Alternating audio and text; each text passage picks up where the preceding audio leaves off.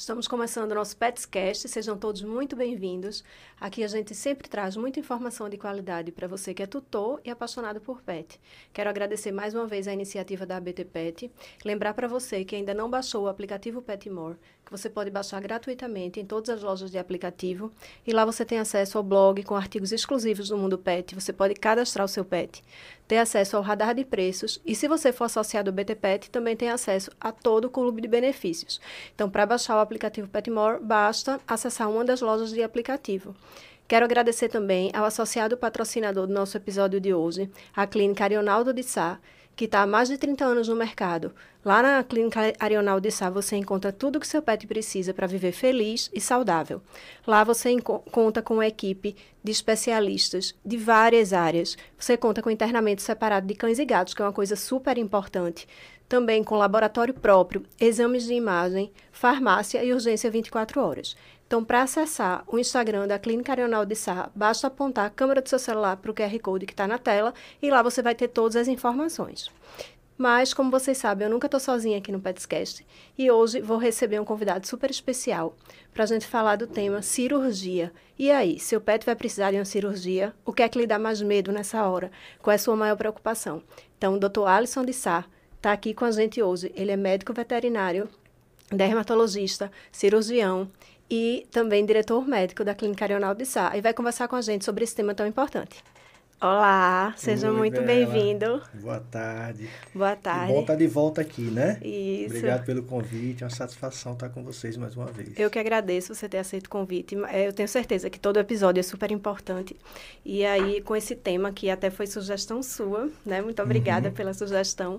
É, porque eu acho que os médicos, né, quando sugerem, é bem importante, porque eles estão ali no dia a dia, né? Isso. Tem as experiências, então foi maravilhoso. Eu tenho certeza que vai ser um episódio super rico. Então, quero agradecer. E antes da gente começar a conversar com o Dr. Alisson, eu quero convidar vocês a assistirem um vídeo bem curtinho do associado patrocinador do nosso episódio de hoje. E na volta a gente conversa com o Dr. Alisson. A gente respira medicina veterinária todos os dias e aprende a amar os animais como sendo nossos. Não é só ter uma estrutura, profissionais qualificados. É preciso amar o que faz, amar os animais, o seu filho de quatro patas. Então, estamos de volta com o Petscast. Agora a gente vai começar a conversar, né, doutor Alisson, sobre esse tema.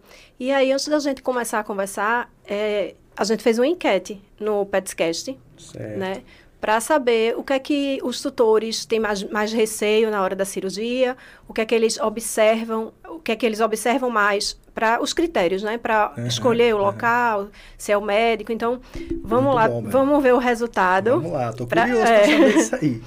Então, a, a, pergunta que a gente fez foi o que, o que você busca quando o seu pet precisa de uma cirurgia, né? Uhum. 50% é, respondeu cirurgião e equipe. E os outros 50% estrutura de qualidade. A terceira opção, que ficou sem resposta, é o menor preço. Então, ninguém votou pelo menor preço, né? Isso é bom. Isso é, foi a primeira, o resultado da primeira pergunta. E a segunda, o que lhe deixa mais medo, com mais medo, na hora da cirurgia do seu pet? As opções: a própria cirurgia, a anestesia, teve 67%, e cuidados pós-operatórios, 33%. Então, com base nisso, vamos é, conversar. Né? Gostei da pesquisa aí, dá, dá um norte já para a gente, né, Dona? Isso, com certeza. Com certeza. É, realmente, é, bate a, a, nossa rotina bate muito com o que o pessoal falou aí. Sim. É, por incrível que pareça, mesmo com a metodologia hoje utilizada nos, nos protocolos anestésicos ser muito segura, de fato é o que as pessoas têm mais medo. Né? Eu brinco muito com meus colegas anestesistas, né? Que eles carregam aí esse peso, dessa, essa responsabilidade, Sim. né? De fato, as pessoas têm bastante medo até por associar também com a medicina humana. Mas para deixar quem está assistindo em casa mais tranquilo, a gente sabe, como eu falei, que hoje as técnicas de anestesia, os profissionais são muito qualificados. Hoje a gente tem recursos que nos dão, nos permite um monitoramento total do paciente do, durante todo o transoperatório, durante toda a cirurgia. Né? Após a cirurgia, ele continua recebendo toda esse, esses cuidados para que ele esteja realmente acordado bem, com todos os parâmetros normais. E sem falar também, né, Bela, que com o advento aí da, do, dos exames pré-operatórios, onde a gente avalia não só a condição hematológica, a possibilidade de doenças pré-existentes, mas também todo um parecer cardiorrespiratório, cardiológico. Sim. Isso fornece ao anestesista né, informações que são fundamentais para que ele utilize os protocolos anestésicos adequados a cada paciente. Uhum. Então, assim, hoje não tem receita de bolo. As pessoas costumam até perguntar sempre. Tem, tem esse mito de dizer assim, Bela, é, qual é a anestesia que usa? É aquela inalatória? É, então, assim, gente já fala assim. É, de fato, a, a, a, anestesia inalatória é uma metodologia, mas a gente não, não, não se faz só a anestesia inalatória, não é só o fármaco que é inalado. Existe todo um protocolo de drogas que são utilizadas e isso, como eu disse, é direcionado a cada perfil de paciente. Uhum. Claro que existe aqueles protocolos padrões, né, para a maioria dos pacientes, aqueles pacientes rígidos, né, sem doença, cirurgias eletivas, mas um cardiopata, um nefropata, um paciente que já tem alguma comorbidade, uma cardio, um, um cardiopata, né, um velhinho. Então, isso vai ser utilizado, direcionado para cada paciente, e essas informações são importantíssimas. Aí, falando nessa questão do anestesista, né, que é super importante realmente, é, ter um anestesista, antes de você escolher o local, você tem que ver se aquele local tem vai ter anestesista é, presente, disponível, né? disponível e presente Sim. ali durante a cirurgia, Sim. né? E como você falou, é importante também que o, ciru, o anestesista ele acompanhe a cirurgia até o final Sim. e depois e espere, aguarde também o, o PET estar tá estabilizado, acordado, tudo isso, né? Claro, claro. É, o meu anestesista costuma dizer assim, botar para dormir é fácil, né? Eita, agora acordar. O problema é acordar isso. bem. Né? Então, é. esse é o desafio do, do anestesista, né? É fazer o paciente entrar em um plano anestésico satisfatório para nos dar, dar ao cirurgião segurança, conforto para operar, porque para que o paciente não esteja ali sentindo nada, nenhum desconforto e ao mesmo tempo não aprofundar muito a anestesia para que ele não entre aí em nenhum risco, Sim. né, e desnecessário. Então esse limiar aí que o anestesista tem que sempre manter o paciente é fundamental. E como eu disse, após o procedimento ele está de volta acordado em pouco tempo, numa condição de normalidade. Né? Então você não vê hoje um paciente que foi anestesiado passar horas dormindo após anestesia, como se via alguns anos atrás, né? Muitas vezes um paciente era anestesiado, no outro dia ainda estava dormindo. Isso não existe mais, desde que se utilize metodologias anestésicas uhum. adequadas, né? É, então, os fármacos hoje é, são extremamente seguros. A gente opera hoje, a, a, praticamente 90% dos pacientes com uma droga inalatória chamada sevoflorano, que é o que se utiliza também na medicina humana, que é extremamente segura, é, rapidamente metabolizada, ou seja, acabou o procedimento, acabou a intervenção, coisa de meia hora o paciente já está em pezinho, normal, como se nada tivesse acontecido. E aí tudo aquilo que ele faz também concomitantemente a, esse, a, essa, a essa droga, como a, a, a analgesia e outras coisas mais, permite com que o paciente acorde e sem dor. Porque quem já fez cirurgia sabe, né? Como é ruim você acordar de uma anestesia que não foi bem elaborada, uma, uma cirurgia também que não teve uma técnica adequada. Você acorda, além de estar com desconforto, você acorda com dor, com frio. Então, ter todos esses cuidados para fornecer ao paciente é, é, qualidade nesse acordar é muito importante. É o que a gente visa sempre. Uhum. E uma coisa que eu acho, achei super interessante, até conversando com o Dr. Darlan, né, uhum. que é anestesista, é, ele dizendo, ele disse que o, o, tutor ele tem contato sim com o anestesista. Sim, né? sim. Eu não sabia que tinha, eu achei que tinha contato somente com o, o médico veterinário, com o cirurgião e que o anestesista apenas é, analisava os exames, os resultados dos exames, mas ele disse não.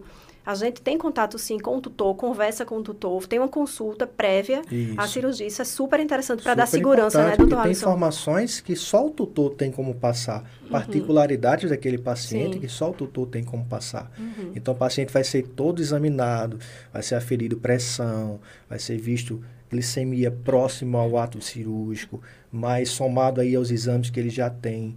Então, também o anestesista passar como vai ser se acordar, como serão as próximas horas pós-operatórias em casa, né? no caso de o paciente receber alta no mesmo dia. Então é super importante essa comunicação, esse contato com o anestesista.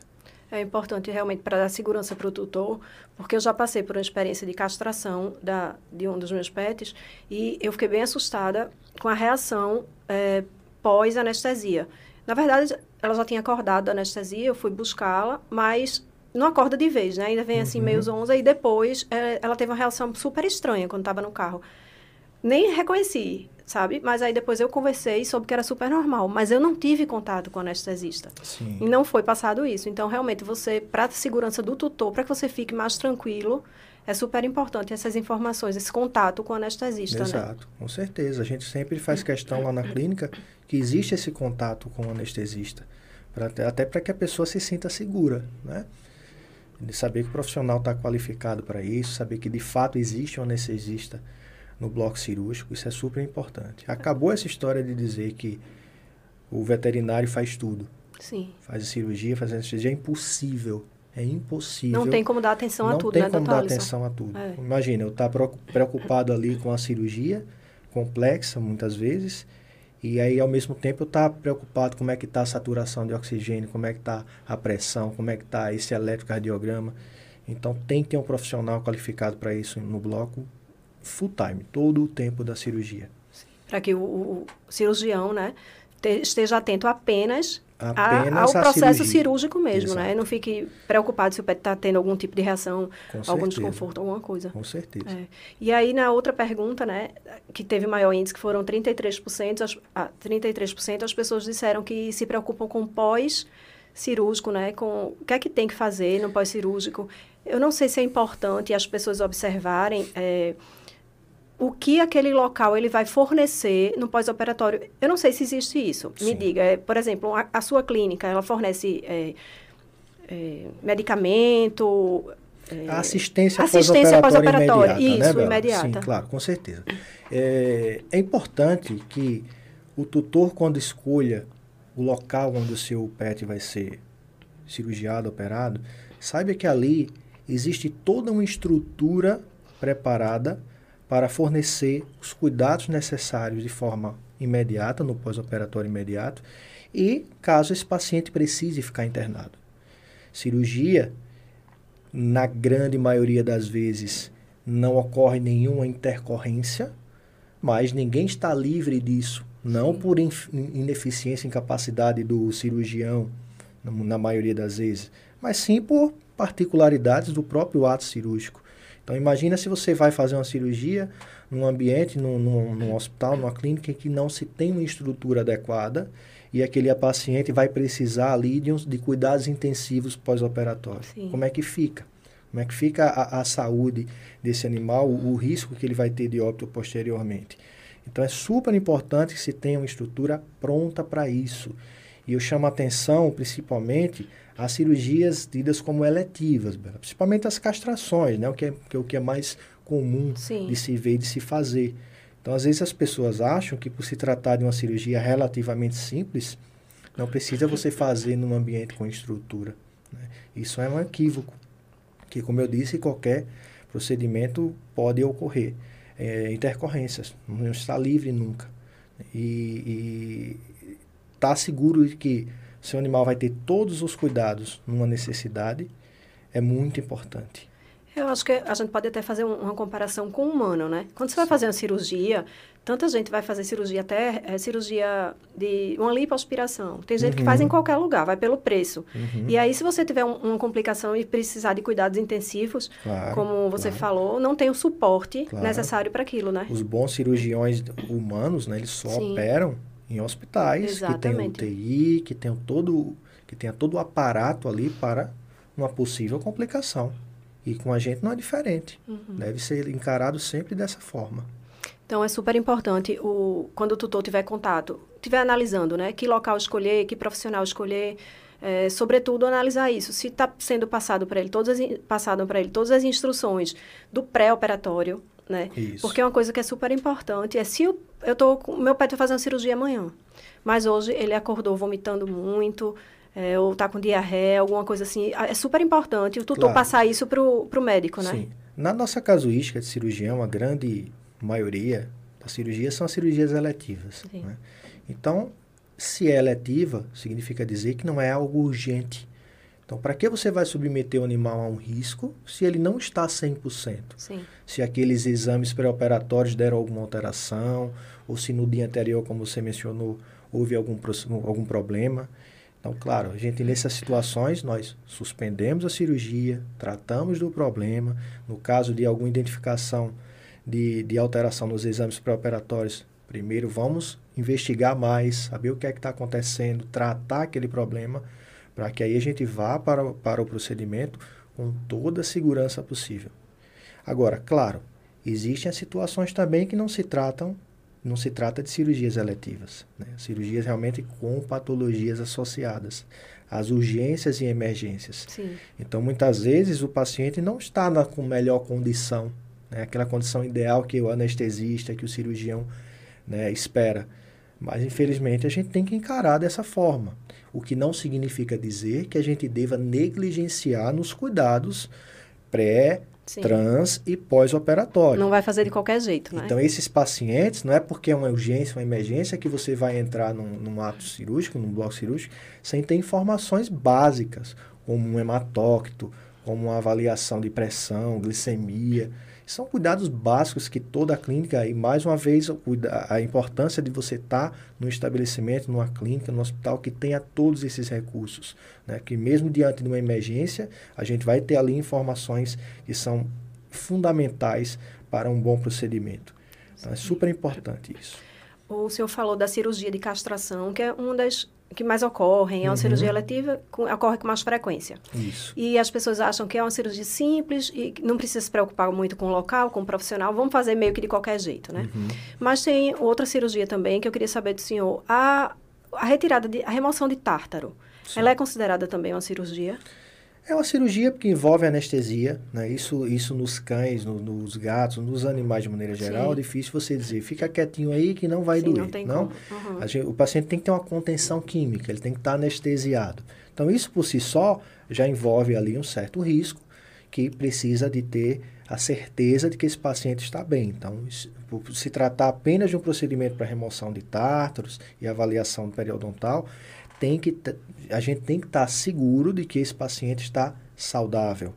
E, e, o procedimento em si é um procedimento relativamente simples, porém deve ser feito sempre por, por profissionais qualificados.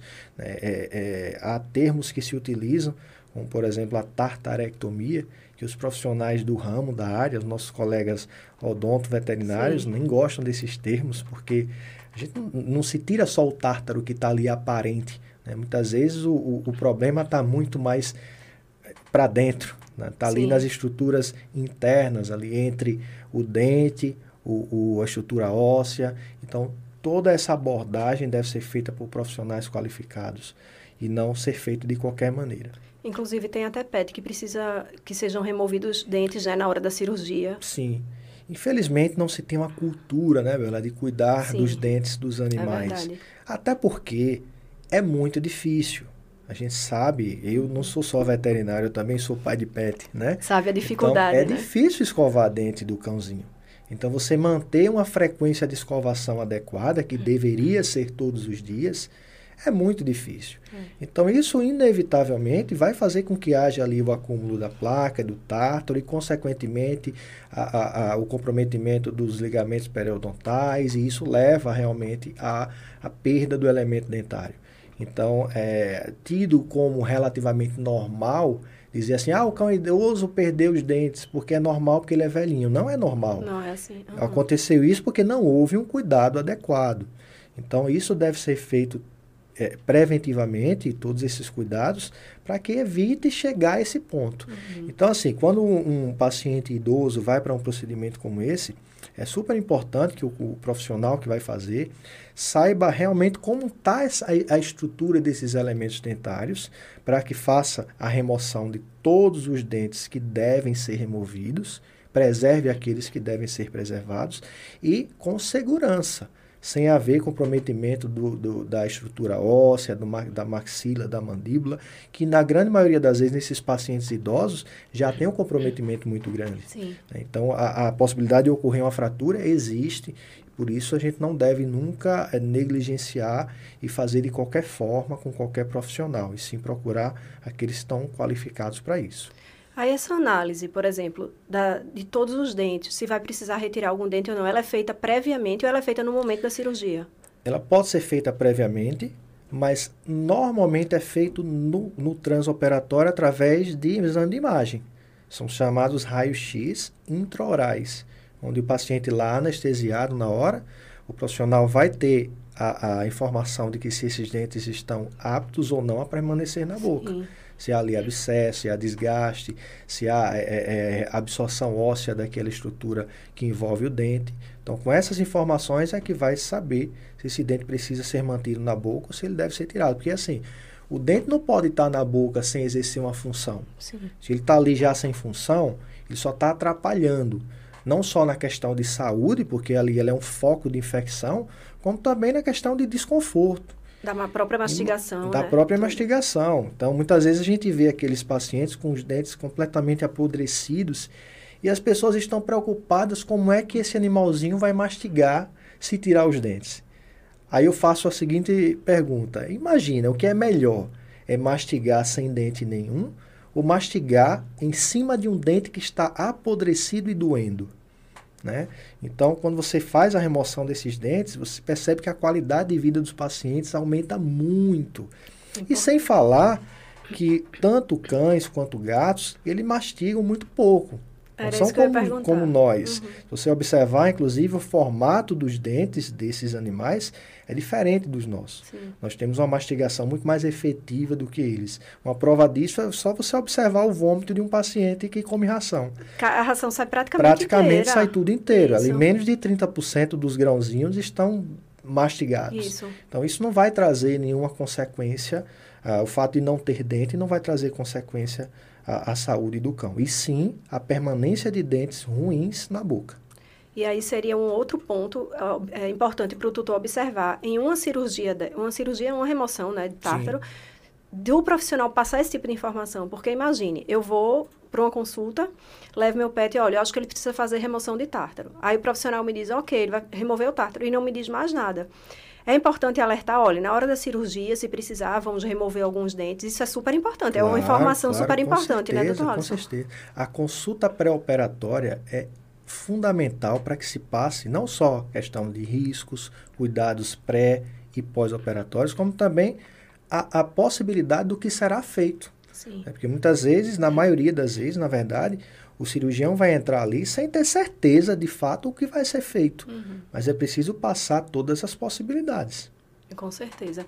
E aí, aqui na outra pergunta, né, que as pessoas responderam, o que é que você observa, em primeiro lugar, a equipe, o cirurgião e toda a equipe, né? E o local também, se é o local adequado, se tem toda a infraestrutura necessária. Isso. Aí vamos falar um pouquinho assim dessa questão do, do local. Hum. O que é que um tutor precisa observar criteriosamente, né? Antes de escolher o, o local para que o PET seja realize a cirurgia. Então, Bela, é, eu acho importante quando você vai fazer um procedimento, você pedir para conhecer o ambiente. Sim. Né? É, não é, é proibido que o tutor conheça as instalações da clínica, como é um bloco cirúrgico, quais são os equipamentos que se utiliza, procurar saber, mesmo que não seja da sua área, mas procurar se informar. Eu acho que hoje informação é uma coisa muito fácil de se ter.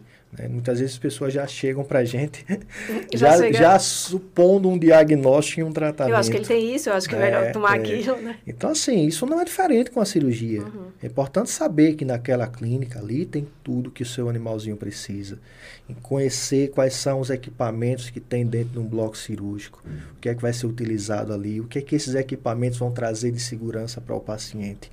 Como é o instrumental dessa clínica. Como esse instrumental é esterilizado? O que é utilizado de, de material? Se são materiais descartáveis de fato? É, se são materiais é, é, que vão trazer baixíssima reação no organismo do animal, o que a gente utiliza na nossa clínica, por exemplo, os fios de cirurgia, né? Praticamente todos, em todos os casos, fios absorvíveis, sintéticos, monofilamentares, ou seja, que eles induzem muito menos reações inflamatórias Sim. e, consequentemente, processos infecciosos. Né? São fios que vão ser degradados ali ao longo da vida, não vão permanecer ali machucando, incomodando. Então, saber todos esses detalhes é fundamental, porque, infelizmente, a, a, se tem uma cultura de achar que fez a cirurgia, não morreu, deu tudo certo. E não é bem assim. E não é né? é bem assim. Saber como esse paciente vai ficar após a cirurgia, o que essa cirurgia, essa anestesia, dependendo de como ela foi feita, irá trazer de consequência à saúde desse animal para o resto da vida e a sua qualidade de vida, é muito importante. Então, estar tá diante de todos esses cuidados é fundamental numa escolha. Certo. Aí eu queria fazer duas observações nessa sua última fala. Primeira, é que o o, o, PET ele pode passar por uma cirurgia eletiva, uma cirurgia mais simples como castração e que no mesmo dia ele vai ser liberado, uhum. via de regra, né? Isso. E ele pode passar por outras cirurgias que ele vai precisar ficar alguns dias internado. Não sei se tem, tem sim, cirurgias claro, que sim, né? Claro, com certeza. E aí vamos tocar em um ponto super importante, que é a questão de que a gente até já havia conversado anteriormente, é a questão de será que vai ter um profissional Será que vai ter um médico ali 24 horas, como a clínica se diz 24 horas? Porque uhum. tem muitas clínicas, é, uhum. atenção você que está assistindo, tem muitas clínicas que se dizem 24 horas, internamento, urgência, mas não tem um profissional para acompanhar o seu pet, não é verdade? Então, isso aí eu acho que é um ponto que a gente precisa alertar o tutor. Porque eu tenho certeza que muita gente nem pensa, ah, 24 horas, com certeza vai ter um profissional lá. E a gente é, sabe que não é assim. Eu me recordo que eu assisti recentemente um, um podcast de vocês com o doutor Rodrigo Rabelo. Isso. E foi tocado nesse ponto. Isso é fundamental. O doutor Rodrigo fala muito nisso. É, é fundamental. A, a, quem se diz 24 horas precisa, de fato, ter um profissional veterinário 24 horas. Sim. Infelizmente é, existe a, a, alguns estabelecimentos que não têm o veterinário 24 horas, e sim um auxiliar, um enfermeiro, porque essas pessoas, não é que essas pessoas não tenham capacidade e qualificação para isso, mas na medicina veterinária isso é exigido ainda pelo Conselho Federal. Ou até o então, estagiário, né? Ou até o estagiário, né? Na, na, é pior ainda, né, Bela? Uhum. Até para você jogar na, a, a responsabilidade para uma pessoa que não está ainda qualificada, isso. apta para isso. Então é fundamental que essa clínica assim tenha profissionais veterinários 24 horas por dia dentro do, do, do ambiente eh, de internação, uhum. para que esses pacientes todos sejam cuidados. Claro, eles vão ter os auxílios, os auxiliares, os enfermeiros, os estagiários, todos eles vão contribuir para esses cuidados, mas o veterinário tem que estar sempre presente. Então, isso é mais uma observação a ser colocada na escolha do estabelecimento a se fazer a cirurgia, mesmo que seja uma cirurgia eletiva, porque, como Sim. eu disse, às vezes é uma cirurgia eletiva que precisa de algum acompanhamento adicional. Sim, pode ter alguma intercorrência, pode como qualquer intercorrência cirurgia. Como qualquer cirurgia. Né? Por mais simples que seja, é verdade. Exato. E outro ponto que você falou também foi a questão dos efeitos que, porventura, uma anestesia não ministrada da forma correta, ela possa ocasionar, mesmo que a cirurgia tenha sido ok, posteriormente na, na vida do pet, né? Sim. E aí eu não sabia e me despertou curiosidade. Que tipo de... de o que é que poderia acontecer? A, que, como é que poderia afetar a vida do pet? Uma uhum. cirurgia, não, uma anestesia não tão... Então, Bela, você imagina o seguinte. O paciente, quando está anestesiado, o anestesista ele tem que manter num plano anestésico satisfatório, que permite, naquele contexto da cirurgia, é, naquele nível ali de intervenção, de dor gerado para o paciente, que ele possa estar tá estável, sem dor nenhuma e imóvel. Sim. E para isso, os equipamentos nos trazem as informações que são fundamentais, como pressão arterial, glicemia, é, frequência cardiorrespiratória, é, volemia, saber se esse paciente está bem hidratado, temperatura, saber se esse paciente não está hipotérmico. Então, você imagine que um paciente vai passar duas horas numa intervenção com hipotermia, com hipotensão, com bradicardia, que é, no caso, hipotermia, temperatura muito baixa, hipotensão, a pressão arterial muito baixa, a temperatura muito baixa. Isso vai trazer danos irreversíveis à saúde desse paciente, Bela. Nunca tinha pensado Tanto nisso. do ponto de vista cardiorrespiratório, como principalmente na condição renal.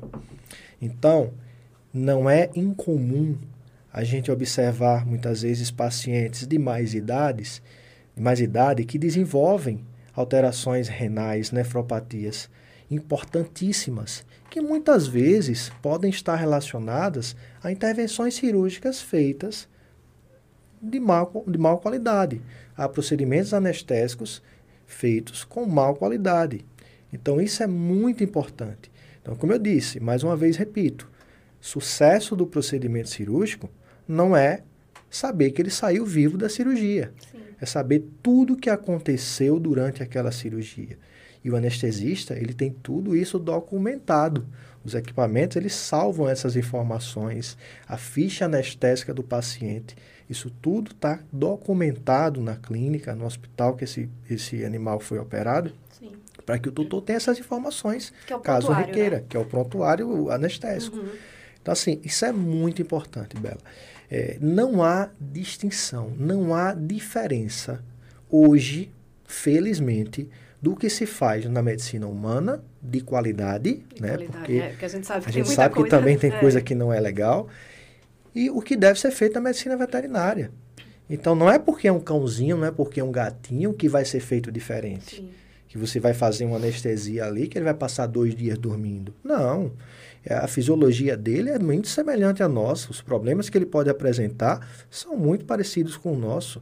Então, por que deve ser diferente? Porque deve ser negligenciado. Porque né? deve ser Isso. negligenciado.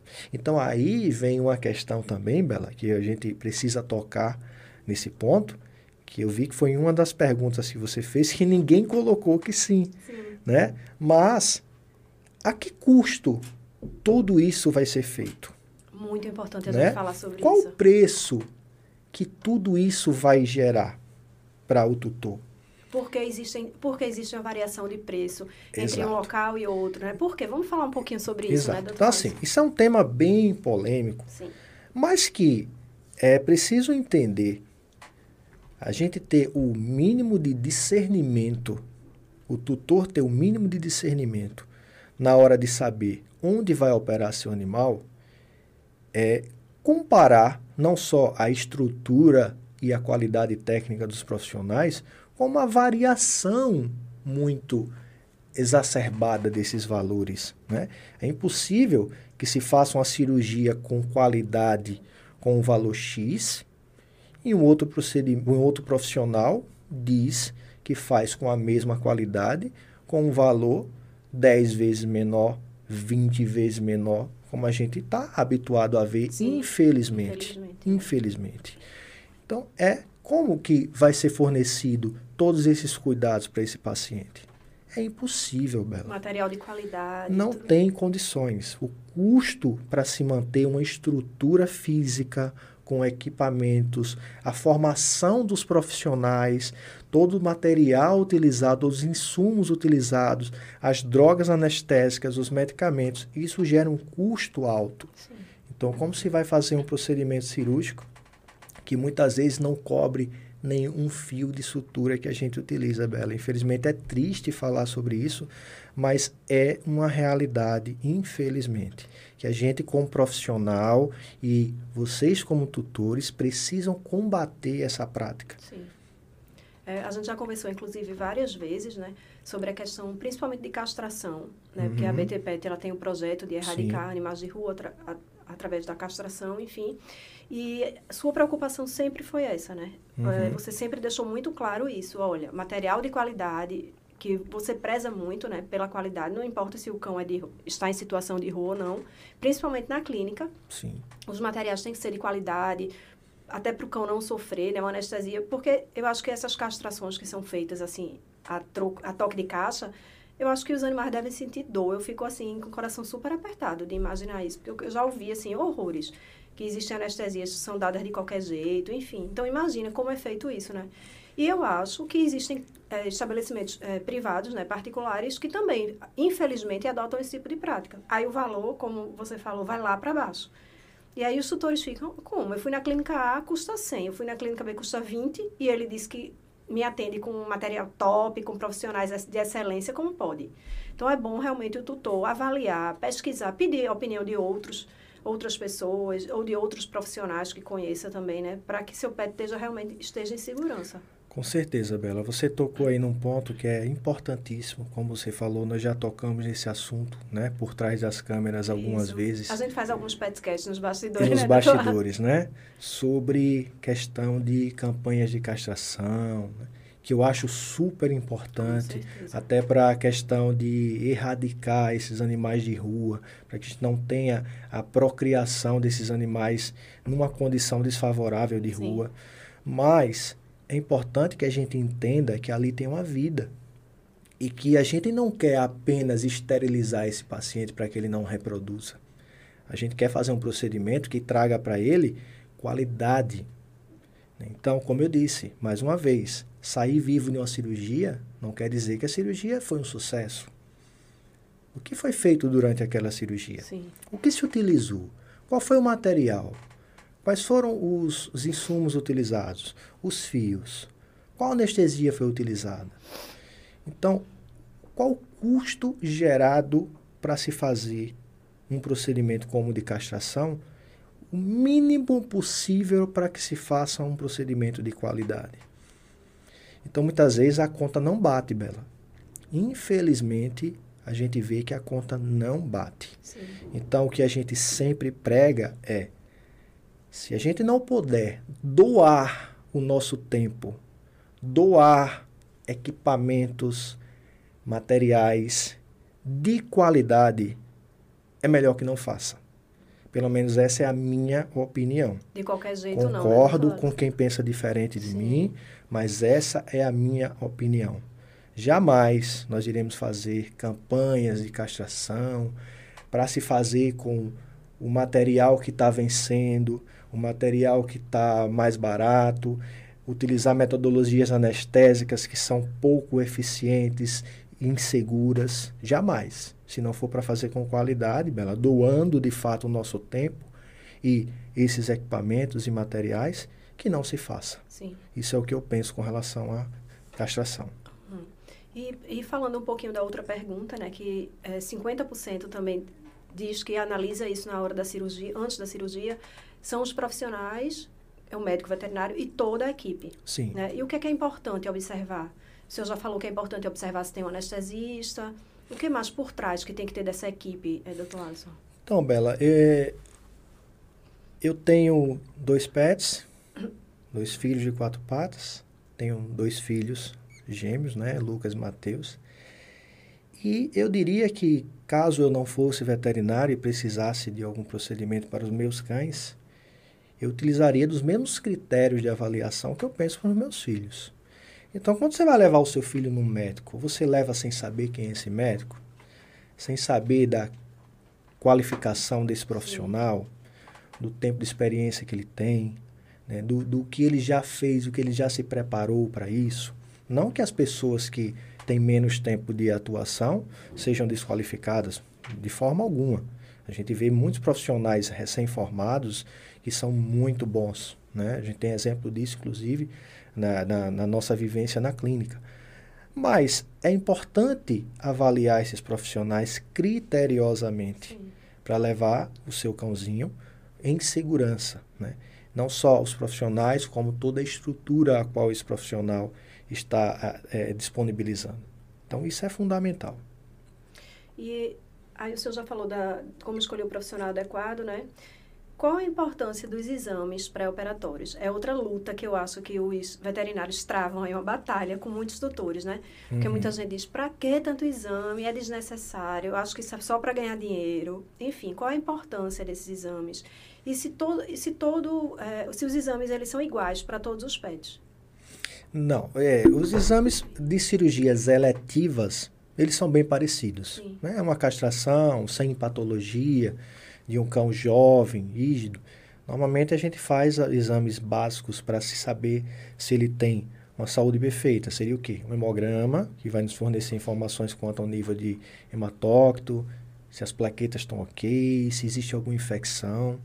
os exames bioquímicos para saber se está ali com funcionamento adequado dos rins, do fígado, se há um, se é um paciente que tem algum distúrbio de glicemia, se ele tem uma diabetes não diagnosticada ou até uma hipoglicemia.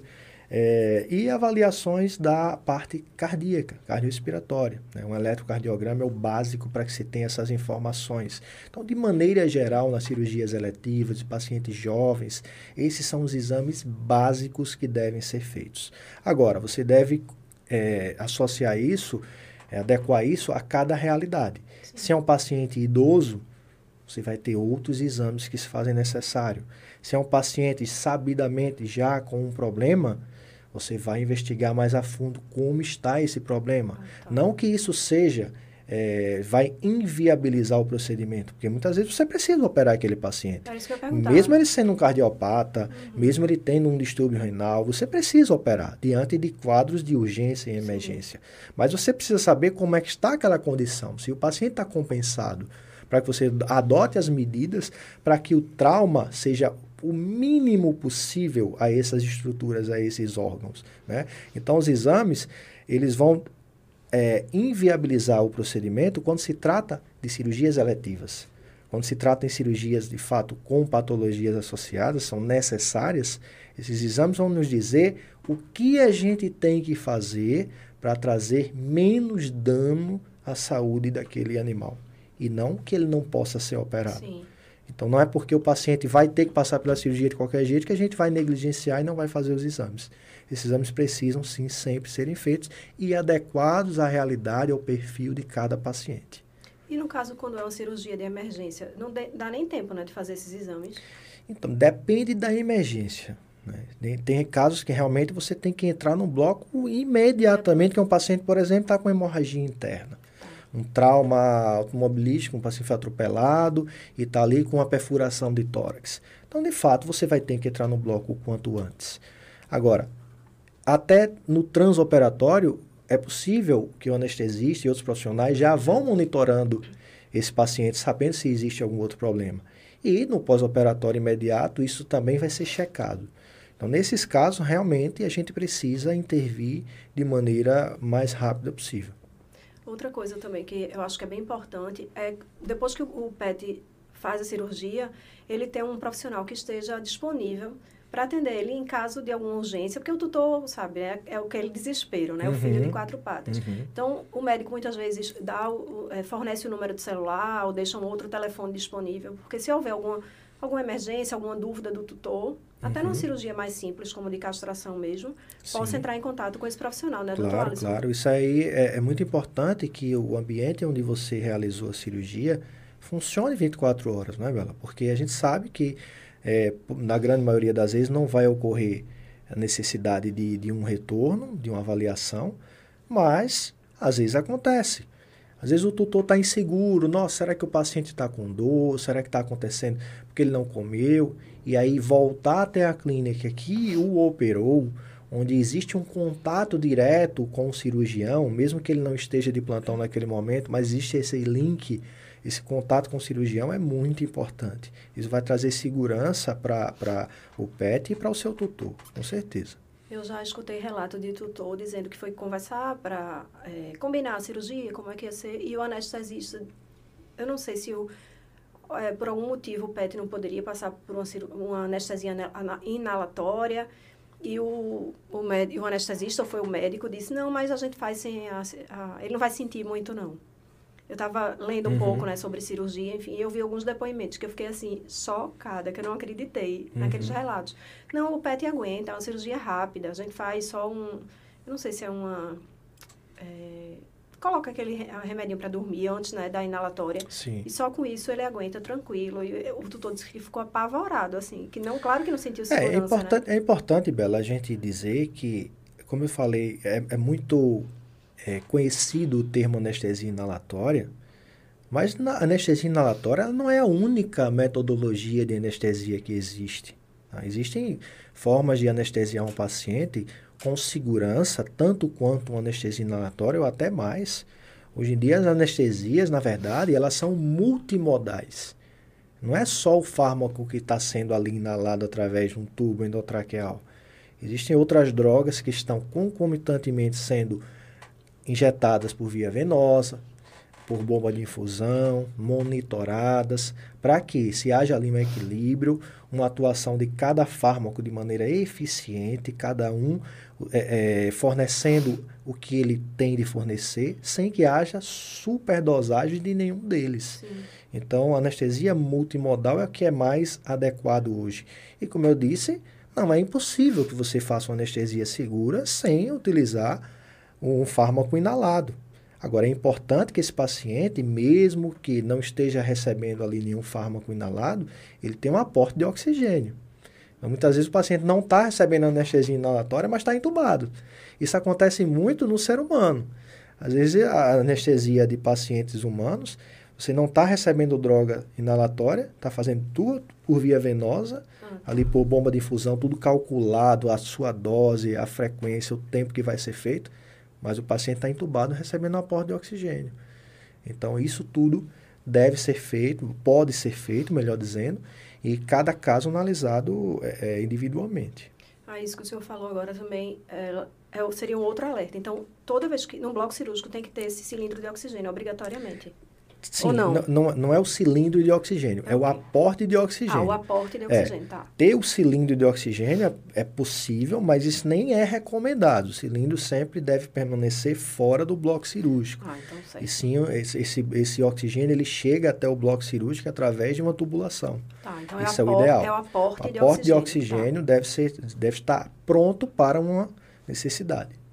E é, aí eu pergunto, no seu dia a dia, quais são as dúvidas? É, porque aí o senhor, que é cirurgião, né, uhum. tem assim milhões de casos, milhares de casos. Quais são as dúvidas que os tutores ou medos? O que é que o senhor percebe mais no dia a dia? Então, Bela, bateu bastante com a pesquisa que Foi? você fez. Realmente o que as pessoas têm mais medo é a anestesia e os cuidados que elas vão precisar ter no pós-operatório mesmo aquelas cirurgias eletivas. Sim. Muitas vezes as pessoas dizem assim: eu quero fazer mais perto do final de semana, porque eu cuido dele durante os dias que eu estiver em casa, no sábado e no Sim. domingo.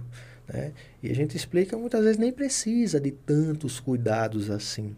Né? Dependendo da cirurgia. Dependendo de qual for a cirurgia. Né? Uma cirurgia, por exemplo, de castração, acho que o cuidado maior vai ser nas primeiras horas de pós-operatório, que inclusive a gente sempre orienta os tutores a manter esse paciente internado nas primeiras horas.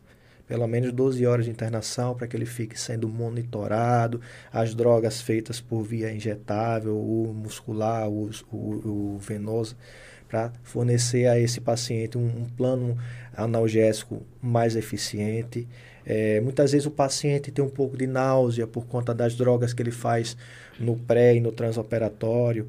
Então, isso para um tutor que não entende, não sabe o que é que está acontecendo, muitas vezes é angustiante. Você vê se o paciente não está bem, não quer comer, ainda vomitou. Isso. Então, por isso que a gente sempre orienta que esse paciente permaneça internado nas primeiras horas. Mas, infelizmente, as pessoas relutam muito em aceitar essa orientação. Querem levar logo o pet para casa. Tem medo né? que o pet fique longe de casa, tem pena, tem dó que ele vai ficar ali longe de casa. E não sabendo que o, o, o custo-benefício disso, né, o fato de ele estar longe de casa, mas a que custo? Recebendo Sim. todos os cuidados que são necessários. Então, isso é muito importante. As cirurgias deveriam todas elas ter um tempo de avaliação no pós-operatório. E aí, no caso dos pets idosos, todos os cuidados, eles são realmente redobrados, né? Com certeza. Isso aí a gente se multiplica muito esses cuidados, né? E, e, os riscos também, consequentemente. Em que casos, por exemplo, um pet... Eh, não é recomendado uma cirurgia num pet idoso? Tem como dizer assim, de forma Então, a gente tem, tem que avaliar o, o benefício da cirurgia frente ao risco que essa cirurgia vai submetê-lo. Né? Por exemplo, a gente sempre indica a castração dos pacientes. E a castração deve ser feita de forma precoce. Quanto mais jovem esse animal, melhor será o benefício trazido por essa castração, Sim. né? Que a gente sempre fala é evitar algumas doenças que são comuns nos pacientes não castrados e também os riscos de se fazer no paciente jovem são muito menores, uhum. né? visto que aqueles idosos eles já podem ter alguma comorbidade, ter um, como uma cardiopatia, uma alteração renal, uma hipertensão, uma diabetes. Então, é, saber se compensa operar um animal idoso vai ser dependendo de qual procedimento esse paciente vai ser necessário fazer. Então, assim, a gente não vai indicar jamais fazer uma castração eletiva com o objetivo de evitar alguma doença num paciente idoso que já Sim. carrega consigo alguns problemas de saúde. Não existe, não justifica. Não né? justifica. Qual o custo-benefício disso? Né? Mas a partir do momento que esse paciente começa a apresentar uma patologia, é muito comum, a gente sempre orienta, vamos castrar, principalmente fêmeas. E as pessoas relutam, vão colocando para frente, não fazem. De repente, essa cadelinha idosa aparece com problemas, como tumores de mama, como muito comum as infecções uterinas, são as piometras. E aí a gente tem que submeter o animal à cirurgia de qualquer jeito. Muitas vezes já com outras doenças também diagnosticadas. Ou seja, você está levando o seu pet agora a um risco muito maior do que seria lá atrás. É, quando o senhor, aí o senhor falou no dia a dia que a, a enquete que a gente fez bateu muito com o que o senhor vê no dia a dia. Sim. Realmente as pessoas não se preocupam com o preço? Então, essa aí foi uma parte que eu achei que não bateu tanto, Bela. Eu acho que as pessoas não quiseram. É, não, tá. não quiseram falar a verdade. Claro que existe a realidade de cada um, claro, né? Existe o público de cada um. As clínicas, dependendo do local onde ela esteja inserida, né? Daquela é, é, aquela região. Isso vai variar. Inclusive, essa escolha por se buscar algo com qualidade, que muitas vezes, consequentemente, vai ter um, um custo mais elevado. Mas a gente vê, infelizmente, muita comparação né, entre preços e muitas vezes as pessoas buscam o mais barato. Não que um procedimento que possa ser feito mais barato tenha obrigatoriamente que ser ruim. Né? Isso não é verdade também. E outra coisa também que eu acho que não é verdade, assim, a verdade absoluta, é que o mais caro é o melhor. Também. Concorda? Também. Assim como o mais barato necessariamente vai ser o pior, o mais caro não é o melhor. Então, o preço, ele nunca deve balizar a sua decisão. De se vai fazer ou não com aquele profissional. Ah, eu vou fazer com ele porque ele é o mais caro, ele é o melhor. Sim, não necessariamente. Ou vou fazer com aquele que é o mais barato e é o que eu quero pagar. Uhum. Claro, existe aí eh, um, equilíbrio que tem que ser utilizado. E claro, isso a gente não pode interferir na questão econômica das pessoas, né? claro. né? Tem o bolso de cada sim, um sim. também que vai poder despender aquele valor ali para o procedimento. Muitas vezes a pessoa ama aquele animalzinho, quer fazer o melhor por ele, mas não pode pagar por um profissional mais qualificado, com estrutura melhor. Infelizmente, isso é uma realidade não só é, é, minha ou de outros profissionais, como do país de maneira geral. Claro. É só um alerta mesmo para que as pessoas não se deixem é, não se orientem apenas sim, pelo valor. Sim, né? Porque com certeza. Tem, eu, é, já eu acho até que a gente pode dizer até o oposto, Bela. Ah. Pode até se orientar pelo valor, sim, quando ela vê que de fato aquele valor está muito abaixo do que é praticado na média. Se tiver muito discrepante, né? tudo bem. Eu, eu, costumo dizer que isso vale para qualquer coisa, né, Bela? Claro, com certeza. Qualquer coisa que você vai adquirir.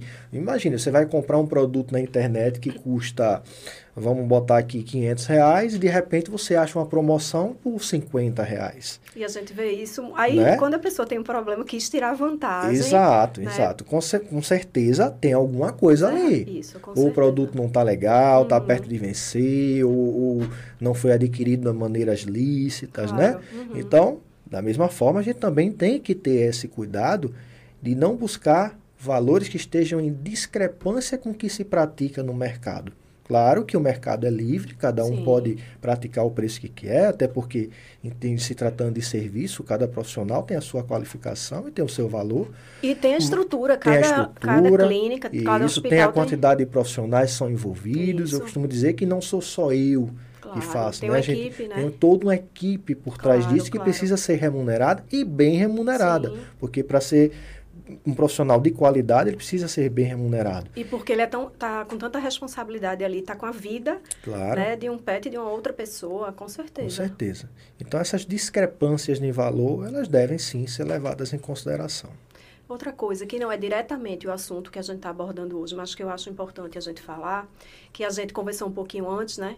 É, nos bastidores é a questão dos exames, doutor Alisson. Uhum. Eu queria que o senhor deixasse assim um recado, um alerta nessa questão de exame. Até porque os exames pré-operatórios fazem parte da cirurgia, né? Sim. Então, assim, o que é que é importante? Um local também ter é, é o que laboratório próprio, quando vai fazer exames de imagem, o que é, os equipamentos é que são importantes, o profissional que vai analisar aqueles exames, o que é que é tão importante assim nesses? Uhum. Ótima pergunta, Bela. Uh, a gente tem tocado muito nessa tecla como medicina veterinária preventiva. Né? Felizmente hoje está se criando uma cultura, um hábito dos tutores, dos próprios colegas veterinários de intervir antes do problema. Assim como é na medicina humana, a gente muitas vezes não está sentindo nada, Sim. mas vai ali fazer um check-upzinho, procura um profissional para que saiba como é que está a sua saúde. Uhum. Né? Então, isso é fundamental também para os pets, até porque eles têm vida curta. Uhum. Muitas vezes você tem ali um pet de 10 anos e é o seu bebezinho que você acha que nunca vai crescer. O meu de seis é meu bebê. Pois é, mas é um paciente já de meia vida, Isso. de idoso. Então, esses cuidados devem ser sempre tidos a fim de se diagnosticar previamente algum problema. Então, é fundamental que perfil bioquímico, hemograma, avaliação muitas vezes hormonais, dependendo de cada situação, os exames de imagem consistem em raio-x, principalmente da parte torácica, onde vai se avaliar pulmões, coração e ultrassonografia abdominal é super importante, Bela. Existe uma casuística enorme de pacientes que têm formações intraabdominais, são os tumores. Tumores em baço, tumores em fígado, que não quer dizer que seja câncer, tá? Quando a gente fala tumor, não é sempre que vai ser, ser, câncer. Benigno, Muitas né? vezes é benigno, mas o simples fato de existir ali uma massa, uma formação, há um risco inerente de sangrar. Sim. Então, muitas vezes esse tumor vai crescendo, crescendo, crescendo, e o parênquima não aguenta, mas não suporta e rasga, rompe. E isso causa uma hemorragia interna.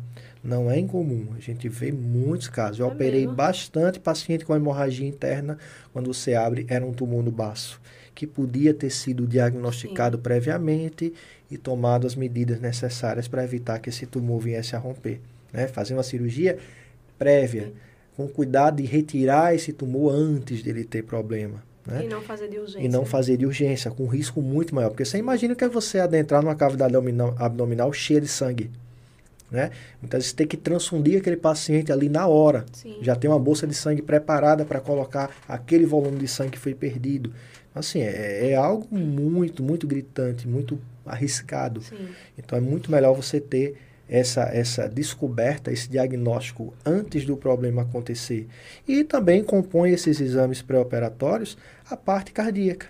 É muito comum os PETs serem cardiopatas. É mais comum do que as pessoas é, imaginam. É muito é. comum, é muito comum. Até porque com o aumento da expectativa de vida, né, Bela? Sim. Com os cuidados que se tem hoje, com alimentação de qualidade, os pets vivem muito mais. 17 anos, já 17 anos, 17. 20 anos. Eu tive um é. paciente que, que veio óbito com 23 anos. Nossa. Então, assim, é, é, se imagina um pet com 23 anos, é fora da curva.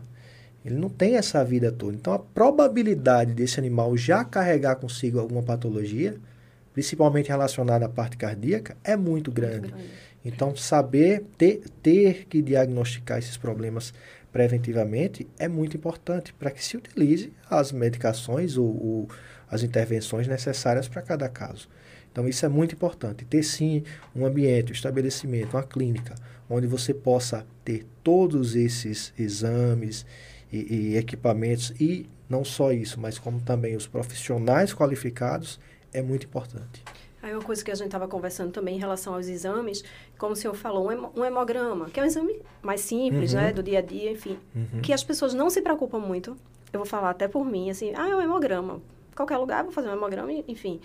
E é importantíssimo não só é, o local que vai fazer a leitura daquele exame, como o profissional que faz a coleta daquele exame. Sim. Né? Aí fala um pouquinho dessa questão do hemograma, que eu, eu me sinto na obrigação de deixar o alerta, né? Porque uhum. o hemograma faz parte também do exame do, Sim, Bela, da cirurgia. É, a amostra de sangue coletada, ela vai dizer tudo sobre a segurança, sobre a, a real situação, fidedigna situação daquele paciente.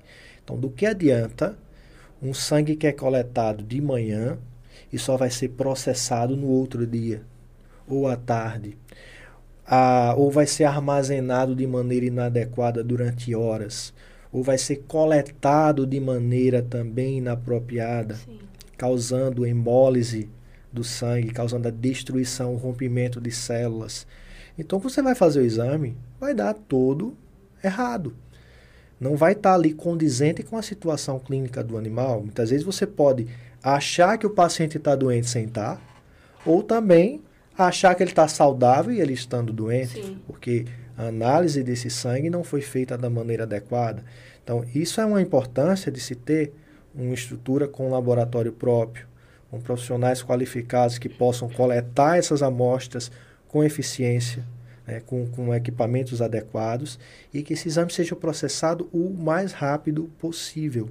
Não é rápido no sentido de fazer o exame rapidamente, e sim de evitar que esse sangue entre em processo de degradação. Então, quanto mais rápido ele for processado, mais fidedigna será a amostra e os resultados, que não são importantes. Esses exames que são lidos por máquinas, acho que são hemogramas, né, que são lidos por máquinas? Sim, hoje, hoje hemogramas, bioquímicas, praticamente todos os exames, eles têm uma leitura a, através de equipamento, mas é importante que a gente diga que isso não dispensa a necessidade de se ter um patologista clínico presente fazendo a revisão desses exames quando o equipamento é totalmente automatizado ou também fazendo a leitura de lâminas quando os equipamentos são semiautomáticos. Né? Por exemplo, é, um hemograma ele tem uma, uma leitura parcial no equipamento, onde vai ser avaliado ali o total de leucócitos, o total de hemácias, mas o diferencial desses leucócitos, saber o que compõe aquelas células ali, a quantidade de neutrófilos, de bastões, de monócitos, vai ser feito através do profissional.